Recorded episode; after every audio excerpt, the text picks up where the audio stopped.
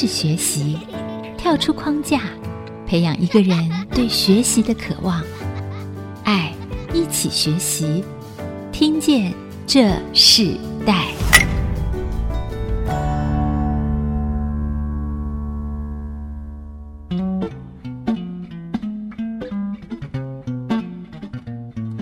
听众朋友，大家好，欢迎收听《听见这世代》，我是主持人郭兰玉。今天在《听见这世代》节目里头，我们跟大家分享的世代关键字是香醇回甘、细致的品茶日常。那今天跟我们一起分享的来宾是在新竹现在非常具有在茶的这个产业里头，慢慢的有一个新的品牌，就叫烹雪韵。今天跟我们一起分享的来宾就是烹雪韵的负责人郑明谦来到我们的节目。他创立这个品牌非常特别，他的家族本身是做房地产的建筑世家，但是呢，他自己本身呢，却在建筑这个行业里头，却做了一个跟这个家族过去没有做过的事情。他自己创立了一个茶的品牌，叫做烹雪韵，因为他从小就跟着父亲品茶、喝茶，到选茶，甚至进入到茶的收藏。但是在这个新的时代里头，他对茶的收藏有不一样的看法，他直接。将他所喜爱的这个茶的生活，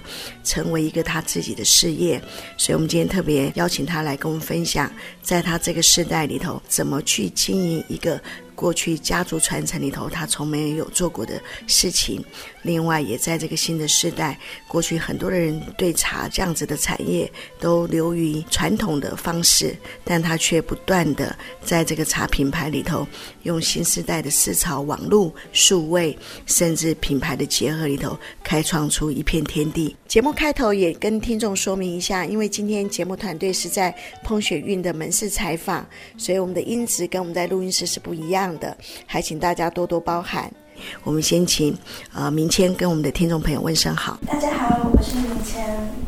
啊，明谦非常的年轻哦。你过去所学的是什么？你为什么会突然想要在这个台湾，尤其是在行业里头特别来开这样的店？那你自己的父亲本身也是跟茶有关系的事业吗？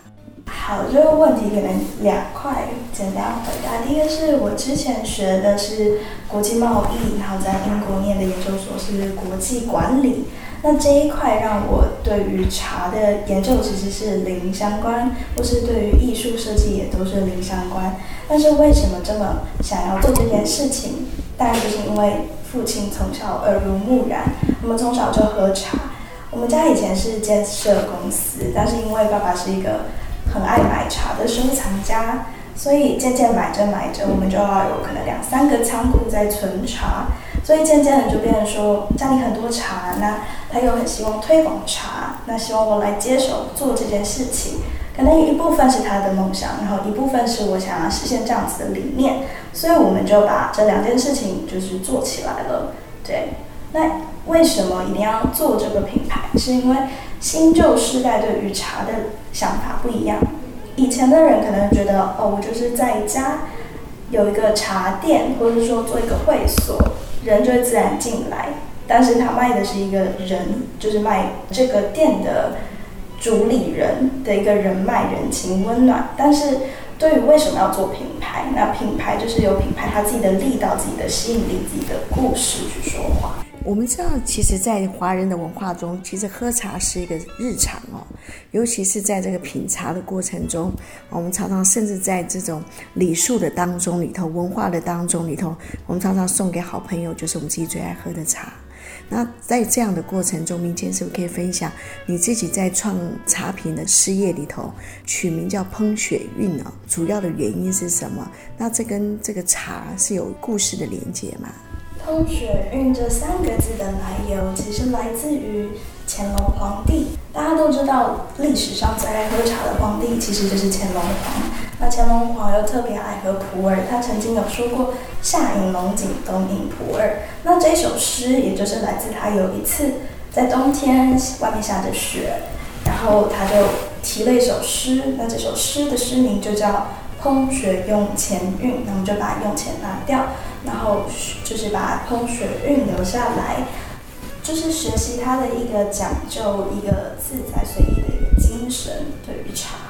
所以你从想创茶的事业到你真正做，你花了多久时间去思想这件事情？我从一开始有这个想法，好像也是一个过年的时间，然后爸，呃，有爸爸在，然后有一些我的堂姐啊、堂姐夫在啊，然后大家就说，哎，你刚从国外回来，我觉得你可以做这件事情，所以大概就花了大概半年左右，我们就把这个品牌创起来了，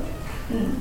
所以其实说真的，那时候准备还很不足，毕竟我那时候真的才刚毕业。然后到现在，我觉得就是边做边学，慢慢去了解整个茶的行业的市场，慢慢去了解应该要怎么去做，才能够吸引到我们希望的那些对的人。在还没有经营这个事业之前，你自己最想做什么？甚至你在英国念书的时候，当时你最想要自己真正回到台湾或回到这个职业里头的时候，你那时候是想着跟茶有关的这个事业，还是别的其他的梦想呢？其实我小时候一直都想要做，其实我曾经有梦想过要当过芳疗师，就是这种对于比较休闲产业的部分，所以茶对我来说也是我的梦想清单之一。小时候为什么确定一定要做这件事情？是觉得曾经有念过书，那时候是永续发展，它说有三个要素，第一个就是要对环境永续发展，就是对环境友善；再来就是对社会友善的，然后再来是对经济友善的。我觉得当我创这个品牌的时候，这三件事情都有连连接到，因为像我们的茶是云南的大树茶。那大树茶它会在地生根，它是森林体系的一环，所以对于农药啊、肥料啊，或是整个环境，他们都是不用农药啊、肥料。然后它的对于环境是非常友善的，就是因为它就是森林的嘛的一一部分。对，然后对于社会，我觉得它因为是茶，它可以联系很多的人与人之间的感情。所以我觉得它是一个友善的，然后再来对于经济，那就希望透过茶，然后影响到茶农，然后对于整个生产，就是它整个生产链都是一个友善的。所以原来你本来是想要做一个友善的事业，跟友善环境有关系的，不管是哪一个行业。可是后来你回到了台湾，当时是一个家族的聚会里头，你就想到说，你可以做的就是你从小爱跟着父亲最喜爱的喝茶、品茶、选茶，喜爱和经营事业是不一样的。所以当你决定了做这个喷雪韵这样子的一个事业的时候，你当时你觉得最大的一个挑战是什么？呃，当初我觉得最大的挑战，到目前为止也是挑战。就是现在这个时代的人对于茶的了解并不多，对于喝茶的习惯也不是啊、这么的多的。可能你会说哦，我们很多人在喝手摇饮啊，或是这种简单的点一杯茶，那这件事情是多的。但这跟我们想要推广的这种比较茶到静下来，慢慢的喝一杯一杯的茶，功夫茶这块就是完全不一样的。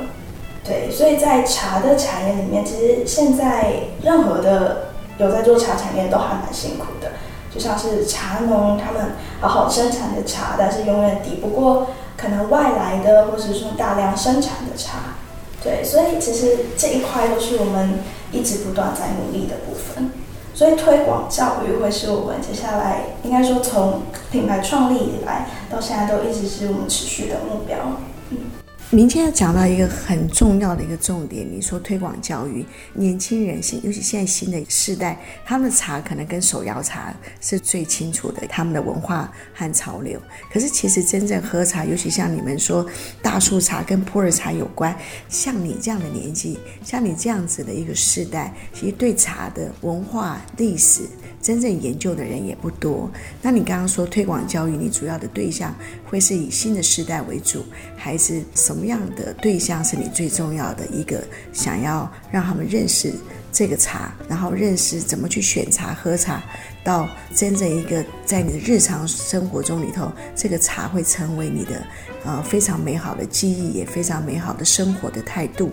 我觉得这是不容易的。我们在下一段部分，我们要请明谦跟我们继续来分享，在你成立这个烹学运这个品牌的过程中里头，你遇到了很多的不一样的客人，你也遇到很多不一样的挑战。那在这样过程中，你怎么去推广它？然后这些对象觉得应该要怎么开始，让这个茶文化真正的落实到一个新的时代？我们稍后回来。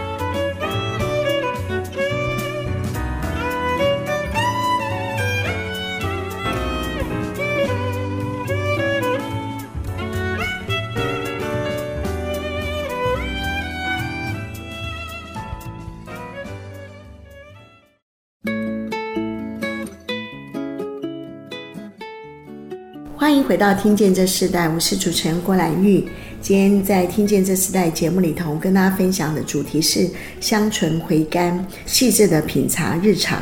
那跟我们一起分享主题的来宾是目前在新竹非常有名的一个茶品牌“烹雪韵”的负责人郑明谦，到我们现场跟我们一起分享。在这个时代里头，一个新的时代，他们怎么认识茶？他们怎么将茶做成一个新的事业？在这个新的时代里头，对茶这件事情真正的看法是什么？那刚刚在第一段时候，明谦跟我们分享他自己本身，然后从英国回来，过去的梦想里头。并没有真正想要做一个这样的一个事业，可是回到台湾的时候，跟家族在一个聚会里头的时候，他想到他从小就是跟着父亲一起喝茶、品茶，甚至选茶，在这样一个生活里头，甚至他们家族里头本身自己就有收藏茶，可是他在这个新的时代里头，激动他自己要做一个这样的事业，那他有自己的理想和他自己想要发展的一个目标，所以在第二段部分，我们要请明谦跟我们分享一下。因为你是这么的年轻，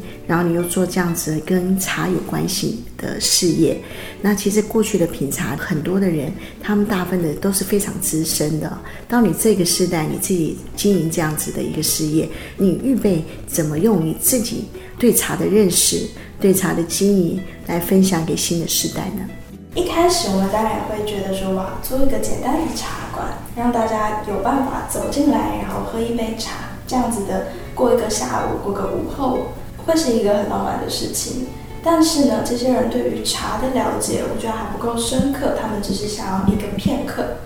那后来我们就想说，哇，传统的茶的经营，就是像茶馆，会有一个人在中间泡茶，然后告诉你这个茶的故事，这个茶要怎么冲泡，这个茶要怎么样的去讲究。那我觉得这就是我们想要做的事情。就是对于茶的认识了解，一边在贩卖，然后一边也是在教育，所以这是我们现在的经营模式。那对于怎么推广教育，我们目前也都还在努力。我们之后可能会有像读书会的形式，之后也会有像啊，我们会在康健有教课，或者是之后可能可以在学校的机构单位，然后去做推广这样子。嗯。所以你使用的方式，其实你说透过读书会哦，那因为你读书会跟你的年龄会是差不多的一个这样的时代嘛，那所以你说你也在康健会开始教茶的认识，甚至品茶，甚至怎么选茶。那在这样的过程中里头，你认为经营茶这个事业和你上一代？哦，他们本身是做建筑业的。你觉得最大的不一样的一个经营态度是什么？你自己的父母他怎么支持你，或者他们要怎么特别给你很多的提醒呢？两代的差异非常大，应该说对于整体的对于茶的思维不一样。老一辈会希望我天天就坐在店里，然后天天跟顾客培养感情，然后或者是说。呃，希望我在对于包装这么的严格，应该对于茶的本身多多的推广，就像多多做茶会，多多的去各地巡回办茶会这样子。但是对于我，我会希望我是一个，啊、我是一个品牌，我是透过品牌去发言，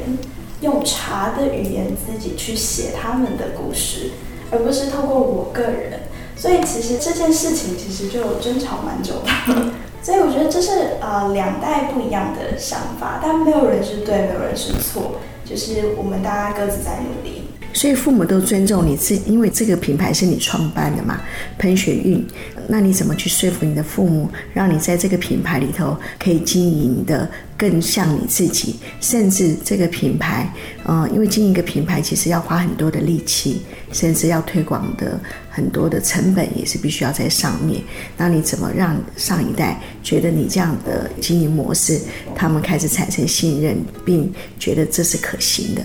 呃，其实诚实的说，其实我们这件事情还是持续在进行的，就是对于哦怎么去证明，我也还是在努力的去证明。但是我觉得从这个过程中，其实自己不断的在蜕变。像是以前我可能完全也不敢接广播电台的访问啊，又或者说我以前根本也不敢上台讲话，变成一个。老师的角色，又或者说以前对于啊摄影啊、对于美学啊、对于包装啊的想法，其实真的没有这么的多。但是透过这样子不断的学习，一步一脚印的走到今天，我觉得呃，我觉得是成长很多的。就是不管他们有没有觉得好或坏，但我觉得总体而言，我觉得大家都是成长的。喷雪韵这个品牌，你最想要让人家记得的是什么样的一个特色？喷雪韵这个品牌，我希望大家记得它是一个好的普洱大树茶的品牌。那之所以为什么？因为一开始我们会选择普洱大树茶，原因第一个就是我们觉得现在的市场上充斥着很多不同的普洱茶，大家可能对它的想法偶尔会有些偏见，或者说觉得它就是投资炒作，可能觉得它就是臭扑鼻。那我希望大家对于普洱，就是不是只是普洱，而是一个好的茶的品质，一个好的茶类。所以当初我们对于这个其实是有一点点倔强，就是有点想要证明说，哎，普洱也很好的一个状态。我相信在我们的包装或是我们的形象，给人的感觉是一个更当代、更新颖的方式来对待茶。那我们的顾客群同时也会比想象中的来的年轻。我们曾经也有大概十九、二十岁的客人，真的是从小喜欢喝普洱，然后终于看到有我们这样子的品牌，然后就觉得普洱可也可以很年轻。那之前我们其实也做过像是啊、嗯、台配的一个晚宴，然后我们它真的是啊、有点像夜店风格的状态，但我们一边也一边在泡我们的茶。所以，其实我们通过不同的行销活动手段，去吸引到不同的新时代的人们来去喜欢这个茶。像你自己会开跟茶有关的这样子的事业，其实是跟你的父亲很有关系嘛？你们从小你说你们的家族就在收藏茶，那你自己在经营这个事业的时候，我很好奇，现在新的时代，他们自己在呃买茶喝茶的过程中，他们也收藏吗？或者这个新的时代，他们对茶的方式就不再跟你们过去上一代一样了？对于收藏的状况，我觉得跟上一代就很不一样。上一代的人还蛮懂得去啊、珍惜或储存，去。知道它的好，所以他们很容易大量去收购。但是这一代的人，我觉得更享受片刻的美好。他会希望说，呃，我可以花呃一大笔钱，但是我可以去吃一个很好的餐厅，住一个很好的饭店。所以其实我们也一直在想这件事情应该要怎么让它延续下去。可能是啊、呃、去做一个很好的茶的服务，又或者是说去怎么推广，让他们知道。茶是一个农产品，它每一年都会不一样，就像酒一样，一定都会有特别好的年份。那长不长，真的还是看个人的习惯。我觉得这是新旧世代很大的一个差异。嗯，你刚刚提到说你自己从小就会跟着父亲这样子来选茶，那你自己有没有特殊的最喜欢的茶的类别？甚至你自己常常最想推荐的会是什么样的茶款呢？呃，当然是我们家的普洱大树茶呀。之所以为什么喜欢它，我觉得它就是一个很纯粹、很自在的状态，因为它并不是有很多很繁复的工艺、很复杂的手法去去制作它，它其实是最简单的制作方式之一，所以它能够拥有的是它最纯纯粹、最山头、最根本的美好。那像我自己，我其实最喜欢喝的一支是。纳卡最近的爱，因为它是生长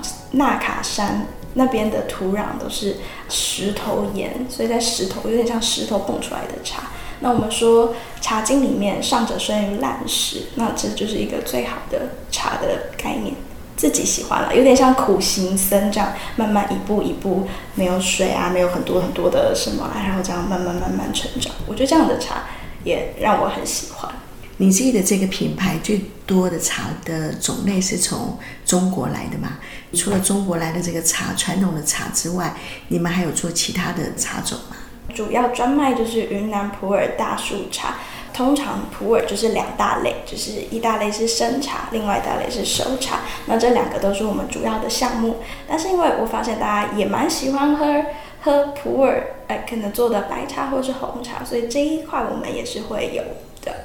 那甚至甚至我们新竹在地特色东方美人茶，我们店里最近也是有的。再次向大家说明一下，节目今天因为在门市采访的关系，所以请大家多多包涵体谅我们今天音质所有品质的呈现方式。节目先休息一下，我们在下一段部分，我们继续邀请烹雪韵品牌的这个创办人郑明谦来跟我们继续分享，在茶的这个事业里、茶的文化里，他还想要让呃可以教大家怎么去选茶，尤其是刚很多的人，他可能刚刚开始喝茶。他们怎么入门？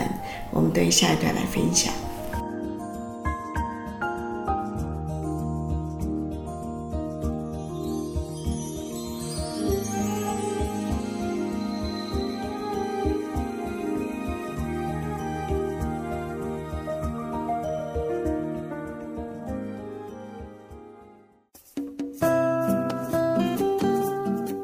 欢迎回到《听见这时代》，我是主持人郭兰玉。今天在《听见这时代》节目里头，我们邀请到来宾是。在竹北有个非常特别的一个茶文化的一个事业啊，喷雪韵。那他的创办人叫做郑明谦。那明谦非常的年轻，他是在建筑的世家成长的年轻人，但是呢，他自己却做了一个跳脱在这个建筑这个行业里头的另外一个品牌事业，就是跟茶有有关系。当然，这个茶最重要的，就像如他之前前面所说的，主要是普洱茶为主。那这个普洱茶里头，在他这个时代里头，他把它经营的更有特色，也更年轻化，甚至呢，在这个茶语言和茶教育里头，他不断地推广这个新的时代，他们收藏茶的方式也跟过去的是不一样。在这一段部分，我们想请明谦跟我们分享一下，你自己经营这个事业开始哈，你的生活有没有跟过去就是不一样了？然后你觉得最大的改变是什么？呃，我的生活方式，我觉得最主要不一样是因为角色的转换。以前我可能就是个学生，然后学生毕业后就是一个刚毕业的研究生。那时候当然也是希望可以去找一份简单的工作，然后当个简单的上班族。但是自从就是被放在这个位置上之后，就是变成一个创办人、一个负责人、一个老板的角色，常常有人就会喊着“哎，老板干嘛干嘛”的时候，你不能说我不知道，我不会，干嘛问我？这绝对是不行的。所以，当做了这个角色，知道要怎么去承担，怎么去负责。我觉得想法上、观念上会差很多，就是像在跟同辈一样是同个年纪的朋友聊天，其实会差很多。当大家在抱怨老板的时候，自己心里其实在滴血。只是老板的想法绝对是不一样的呀，因为要在更高的角度去想，我对这个企业好。对，然后甚至在生活上，可能也不太会有。休闲的时间，但休闲的时间就感觉也像在工作，工作的时候也像在休闲，因为我们的工作其实在跟客人聊聊天，然后讲讲这个茶，可能外人看起来诶很轻松，但其实我们心中暗潮汹涌，就啊这个水大家怎么办啊？这个茶等一下泡这么久还不喝掉怎么办？只是心中很多的 murmur，但是我们都会看起来很没事。那其实像我如果在休闲，我如果出去外面玩，假设我去了台东，我就会不小心啊，我想去看那个红乌龙，我想去见我哪一个哪一个同学，因为他家是在做茶的，然后甚至连去一个啊、呃、饭店，我都会想说啊，要找那个跟茶有关的，就会莫名生活中就会更希望跟茶有连接的地方。这个你改变了你的生活的方式哦，甚至你可能在所有的经营里头，你可能不再只是一个使用者、享受者，你甚至是一个经营者。所以这确实改变了你的生活的方式，甚至对事情的看法和态度。那同样的，你自己本身是学管理的，然后。啊，在这过程中，你会不会因为经营这个茶的事业，对于美学这件事情有更深入的一个不一样的想法或向往的方式？对，在对于美学这一块，其实很多人会问我说：“哎，难道你是设计系的吗？还是你对艺术相关有很多的研究？”我觉得不是，是因为透过茶。我们更想要去多学习有关它的文化，甚至我就会开始去学插花。其实之前有一直跟着我的亲戚学中华花艺，然后甚至也会对于一些呃欧式花艺有小有研究。所以在接下来就是对于茶具、茶具的衍生，再来就是对于整个茶席、茶席完就是对于整个空间的布置，每一个放的东西的位置、光影、角色，为什么在那边，然后。他怎么样去做得更好？我觉得这件事情是透过茶，它启发我，然后让我看得更细致。你自己从小就喜欢喝茶，那如果现在更年轻的这些朋友们，他如果他们开始想要喝茶的话，你会怎么建议他们开始品尝茶、开始选茶的方式呢？嗯，我觉得是多喝茶叶，因为。多喝茶，多尝试的时候，你才会知道什么是真的茶，什么是真的是调味的茶。因为现在市面上充斥蛮多都是调味的部分。那当你多喝茶，多接触茶，其实自己的身体会告诉你，你适合的是什么。对，就是我其实没有很很想告诉大家说，哦，什么是非常好，什么是大家都适合。其实没有，每个人都是。独立的个体，它都有它适合的东西，适合的茶类。所以不管它适合我们六大茶类嘛，绿、黄、白、青、红、黑，那大家都可以去喝喝看，不要去排斥。我觉得对于茶，主要就是不要有太多的偏见，不挑食，这件事情很重要。累积自己对于茶的经验，我觉得是在茶的学习的第一步。很多人说，有些茶它会，如果你不认识很清楚的时候，他说你喝下去可能会伤害一些肠胃啦，它是真的吗？所以就说在选茶的过程中里头，你刚刚提到不要偏食，不要挑食，那各种茶类都可以尝一尝。但喝茶里头有没有什么样的方式里头，其实是在喝茶的保健上，所或是要注意的一些跟身体怎么去让它最适合的喝法？有没有一个这样子的一个建议呢？呃，我觉得第一个茶的来源其实要清楚。刚刚虽然教大家不要挑食，但是当你有一个呃你信赖的来源的时候，我觉得就起码前置的把关是安全的。那再接下来，其实很多茶我们在喝，就是我们以一个商家我们在试茶的时候，其实也常常会喝到胃痛啊，喝到头皮发麻，喝到头痛啊，喝到睡不着啊，这些是茶带给你的缺点，但是。当你就是摒除掉这些的时候，你其实会剩下都是比较美好的状态，像是茶的养生部分，像是它抗衰老啊，像是它啊、对眼睛好啊，对皮肤好啊，满满的维他命 C 嘛，然后或是像是身心愉悦嘛，我们对去我们叫涤烦，就是去除烦恼，我觉得也是茶带给人的一种就是最大的好处，这样。你自己在这个品牌这个过程中里头，有结合什么样的一个别的品牌做连接，或是跨业的一些合作的新的模式吗？啊、呃，像是去年初我们其实玩过了一档我自己蛮蛮喜欢的一件事情，是跟一个艺术家李记，我们做了一个艺术礼盒，然后那个礼盒它是用土壤。因为茶本来就是树，那树其实生长在土壤里，所以那系列礼盒叫做土壤。它把构成土壤的石头，然后就做成呀一系列的礼盒，有我记得有五种，就像黄铜矿啊、细孔雀石啊，就是啊、呃，我很喜欢这个概念，就是跨界的跟艺术的交流。我相信茶不只是茶，除了生活的柴米油盐酱醋茶，它也可以就是提高在更高的艺术层次，变成琴棋书画诗酒茶。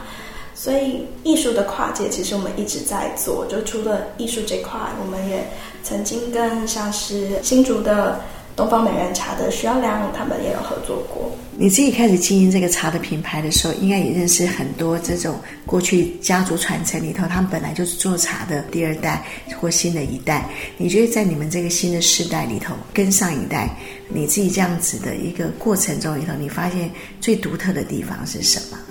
呃，我觉得在下呃第二代或是第三代这种接班，我觉得茶世代的人更愿意去接受有新的包装、新的品牌的方式去经营茶，像是啊、呃、有机应该也是一个蛮有名的案例嘛。他们现在有做一个有机的 lab，然后他们也有一个很独特的品牌视觉。我觉得在下面这一代，对于广告的行销，或是对网络上对于品牌的想法，会更加的独特。我觉得这也是一个很好的进步，因为这是一个国际化的一个第一步。我们这一段我们先休息一下，我们在下一段要我们请彭雪韵的品牌负责人郑明谦来跟我们继续分享，如同他第一段开始的时候说到，他对环境友善这件事情，其实他在过去就一直非常看重的一件事哦。他自己在经营这个茶世代这个新的这个品牌的时候，他想让他这个品牌跟整个世代环境带来什么样的影响力？我们稍后回来分享。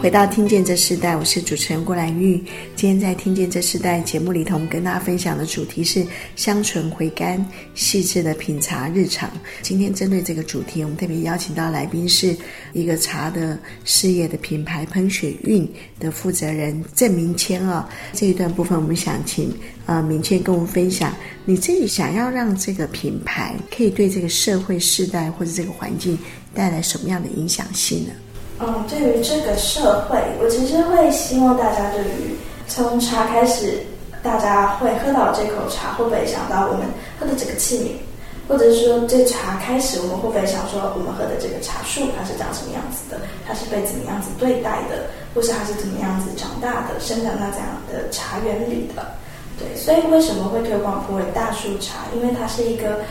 最原始的茶类，它是会长高的大树，它是在。森林环境里面的，它是啊、应该说它是环境的一员，它会生根于土壤里面，让水土保持更加的良好，它会长高，让啊、呃、上面的动植物循环也是更好的。所以我觉得，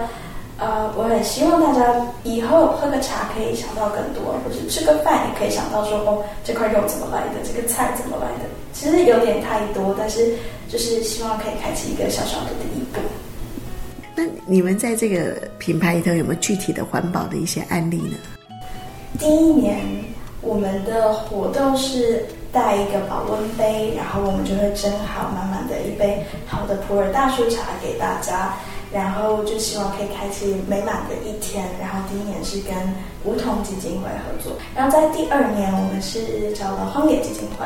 然后这次我们是因为大家都觉得我们是一个包装很好的，然后很精美的茶。那我们希望茶不只是外表，其实它里面也很好，所以我们推广了乳包的活动，就所有乳包贩卖出去的茶，我们都会捐出去给荒野基金会。像这些品牌的创意啊，新的行销模式，大部分都是。呃，由你这个团队发想，还是由别人来主动跟你们一起动脑而成的？你自己的团队是不是也跟你一样很年轻呢？嗯，对，我自己的团队也跟我们一样非常年轻，我们都大概三十岁左右。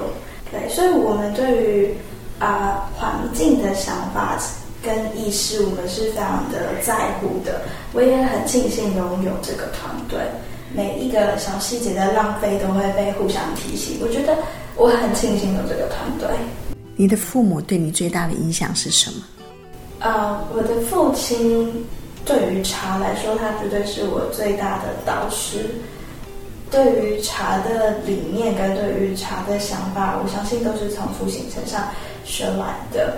让我觉得最大的影响，我觉得是他们敢让我自己独立。就他们不会给我太大的管束，或是太大的压呃包袱，他就让我做我自己想做的事情。就我其实从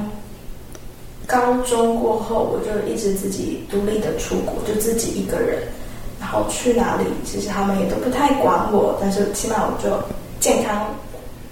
活泼的回来了就好了。对，就是我觉得很感谢他们让我自由，让我这样子飞。你自己经营这个事业，带给你最最美好的一件事情是什么？我觉得最美好，肯定就是从客人身上得到的回应啊。就当客人很喜欢我们的茶，当他喝到啜到这一口，他觉得哇，我很天然、很纯粹的是普洱茶，他觉得很好、很美好。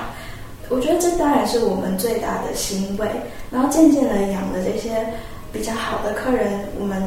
希望。本来就希望设定好的这些 TA，我觉得就是一个很大的成就感，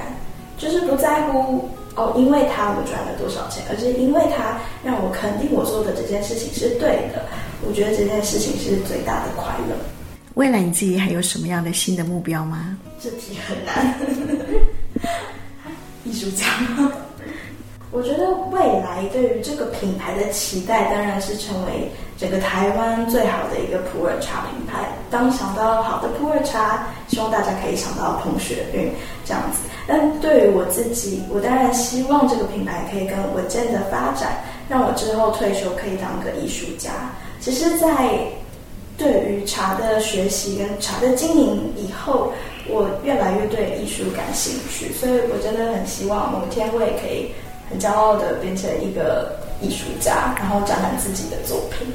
好，明天讲了。退休应该也不是很久以后的事情啊！我想在他们这时代，他们所谓退休是应该是从他的事业经营到一个阶段的时候，他可以就往他自己现在更发现他自己在艺术方面，他自己有一个新的一个梦想。我们希望他在经营事业，彭雪韵这个品牌能够真的在这个新的时代里头开展出一条一个不一样的道路。那同样的，当他的艺术家的这样子的一个梦想，也可以持续在这个事业里头看到一个新的事情在他的生命中发生。节目尾声，谢谢今天大家的收听。节目团队因为在喷雪韵门市采访，因此稍有影响，请多多包涵。那节目最后呢，我们要请明倩跟我们分享一首歌曲，并跟我们分享这首歌曲对你的意义，然后也跟听众朋友说声再见。那我们想分享的歌曲是梁静茹的《暖暖》。